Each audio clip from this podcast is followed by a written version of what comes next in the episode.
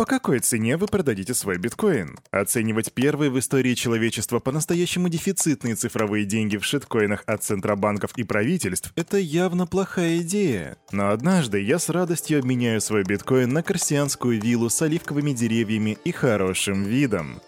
Стак Ходлер Намасте, Криптусы! Намастаж, Крипто братва! Кирюха здесь, и команда Криптус желает вам потрясающего настроения. Сегодня под индийские мотивы мы начинаем наш русский народный подкаст с английским названием Daily Digest. Место, где мы делаем все как всегда. Сперва делаем распаковочку рынка, а потом обзор последних крипто новостей. И сегодня я расскажу тебе об очаровательной анонимности, о том, что вор принес деньги в банк, о том, что FTX продает Ledger X и о том, что Apple ударила white paper биткоина со своих устройств. Это и многое другое в сегодняшнем дайджесте сразу после очень важного объявления.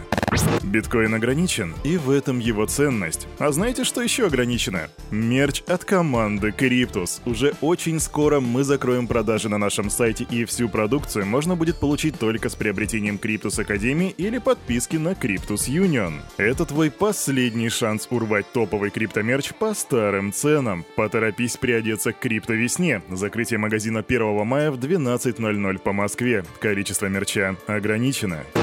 Вдыхаем и выдыхаем. Это обязательная практика перед тем, как каждый раз распаковать рынок и заходим на Crypto Bubbles. Что нам говорят сегодня пузыри? На пузыри говорят, что на дневном-то... Сейчас проверю, секундочку. Да, дневной таймфрейм показывает сегодня падение, однако падение у нас появляется за счет того, что у нас огромное количество мелких пузырей, которые минусят на 1, 2, может быть на 4%, но есть большие пузыри роста. По типу CAS 16,9%, Injective Protocol растет второй день, 11,6% RNDR также растет второй день, день плюс 13,6%, AGLD плюс 21,5% и Arbitrum плюс 3,9%.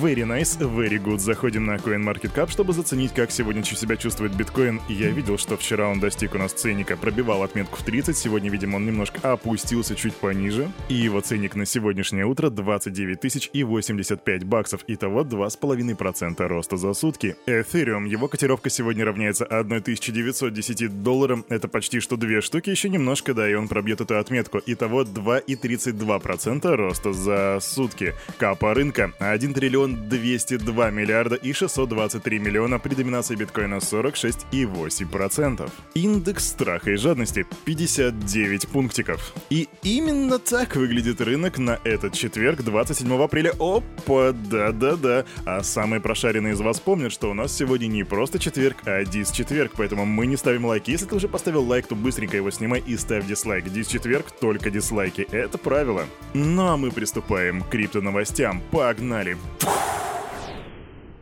Кирюха, а чё ж ты с самого начала не сказал им, что нужно ставить дизлайки? А для того, чтобы скапчик посмотреть, а кто помнит про наши старые добрые традиции? Ведь э, дисчетвергу уже как бы ни много ни мало, а целых два месяца. Это такой тест на алда. Но дисчетверг дисчетвергом, а мы с вами тут собрались ради новостей. Так давайте к ним и приступим, чего мы ждем? Ах, очаровательная анонимность, какую пользу она приносит? Ну, явно не ту, которую считает Кристи Голдсмит Ромеро, а это комиссарка CFTC. Она заявляет, что анонимность позволяет цифровым активам финансировать незаконную деятельность и создавать риски для национальной безопасности, что не должно оставаться без ответа. Функционерка отмечает, что криптовалюты используются киберпреступниками, жертвами которых часто являются частные лица, компании, больницы и объекты коммерческой и критической инфраструктуры. Мошенничество является отличительным отличительной чертой рынков цифровых активов. Так подчеркивает Голдсмит Ромеро и заявляет о необходимости решения проблемы недостаточной видимости криптовалют. По ее словам, она проистекает из очарования анонимности, которая делает их привлекательными для незаконного финансирования. Да, крипто-братва, это мыло мочало, начинаем сначала, и сколько раз мы уже говорили о том, что ну а разве долларами не финансируются различные террористические или киберпреступнические преступленческие организации? Там без разницы, ведь если если есть злой умысел, то средства всегда найдутся, поэтому обвинять криптовалюты в том, что они якобы единственный источник для различных вот таких вот плохих ребят, скажем так, ну, это как-то странно. К примеру, что-то я не помню, чтобы кто-то говорил, что доллар это плохо, когда Пабло Эскобар, не знаю, сидел просто на тоннах этих долларов и финансировал свою империю. А я еще, да, еще он сжигал в костре свои доллары. Но просто это было бы неудобной правдой. Идем дальше. Компания FTX продает свой Ledger, но не тот Ledger, о котором ты подумал, а просто у них есть своя платформа криптовалютных деривативов, которая называется Ledger X. Эту компанию основал бывший трейдер Goldman Sachs, которого зовут Пол Чоу, еще в 2012 году. И она, если ты про нее мало чего слышал, то неудивительно, потому что она работает с институциональными инвесторами и обслуживает торги биткоин-деривативами аж с октября 2017 года. Причем на это у нее есть разрешение комиссии по торговле товарными фьючерсами, то бишь от CFTC.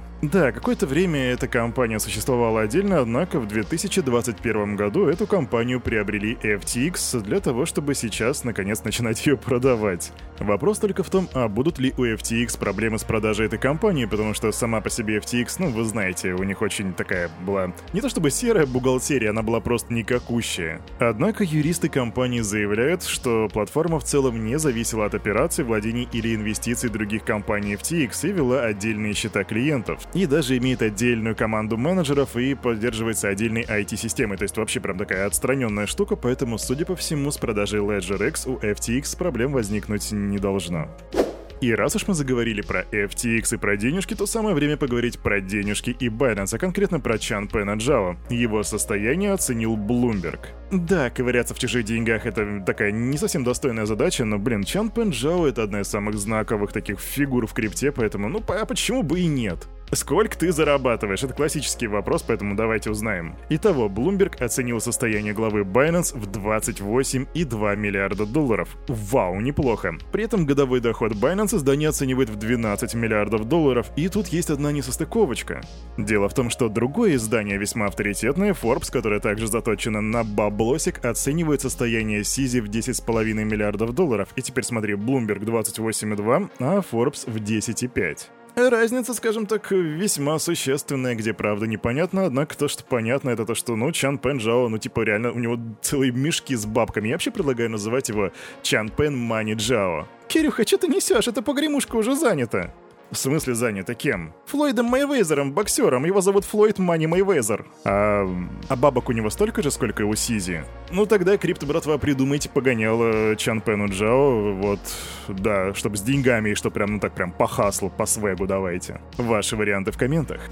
Вот представь себе ситуацию. Заходит, значит, вор в банк, начинает стрелять, кричать, ему вываливают мешки с баблом, такие, знаешь, со значком доллара. Он хватает эти мешки, выходит из банка, перебегает через дорогу, заходит в другой банк и кладет эти бабки под проценты. А, как тебе такая ситуация? Ну согласись, попахивает дебилизмом. Однако в крипте именно это и произошло. Ща расскажу. Взломщик криптосервисов стал лидером среди поставщиков ликвидности в пуле DeFi платформы Curve Finance, используя для этого 160 миллионов долларов, которые он украл у протокола Wintermute. Да-да, тот самый Wintermute. В общем, этот криптоворишка украл деньги у Wintermute, а затем побежал и вложил их в торговый пул Curve Finance. И что самое интересное, теперь все эти активы составляют бешеные 28% от всех денег, которые были размещены в этом пуле. То есть, ну, грубо говоря, почти одна треть. Чисто мошеннических бабок. И вот интересно, о чем он вообще думал? Все ради ликвидности, детка. И вот что говорят по этому поводу основатели Курф? Они говорят, что в пуловых Курф нет ограничений доступа, поэтому никто не может запретить кому-либо вносить депозиты. Да так сказал основатель Курф Finance Михаил Егоров. И все, точка. Вот он принес туда бабки, вот все, у него пул ликвидности, а то, что они мошеннические, как бы никого не волнует. Это decentralization. Ну, вернее, такая, видимо, темная сторона децентрализации. Но как бы то ни было, ситуация крайне забавная. И это, прикиньте, крипто, братва, насколько он офигел. Ну, то есть, обычные люди там пытаются в микшер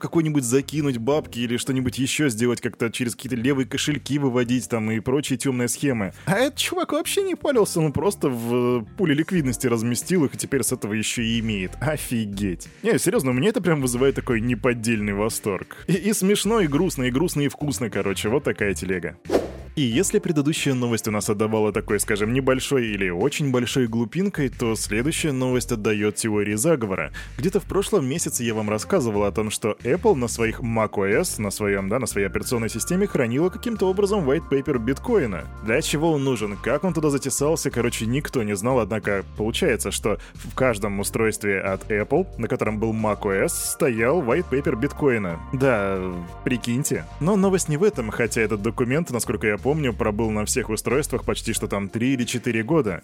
Новость в том, что Apple наконец удалила PDF-копию white paper биткоина. И получается, что теперь при обновлении операционной системы на своем macOS ты не найдешь там больше этого PDF-документика. Ранее вообще Apple не торопились, то есть они знали об этой проблеме, но... Ну как проблеме? Ну, о существовании этого документа. Но никто не торопился его удалять, и как только в крипто-комьюнити зашевелилась эта информация, как только крипто-комьюнити начало говорить «Ого, смотрите, а как так?», Apple берут и наконец-то удаляют этот white paper. И не то чтобы он кому-то мешал, просто это был забавный факт. Но теперь это уже история или даже легенда, и наверняка которая за собой повлечет огромное количество разговоров. Помяните мое слово.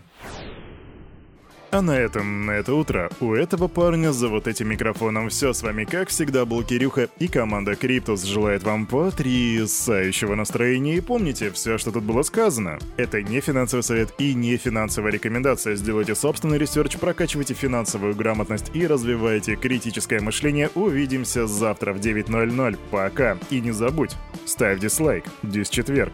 Угу. Адьос.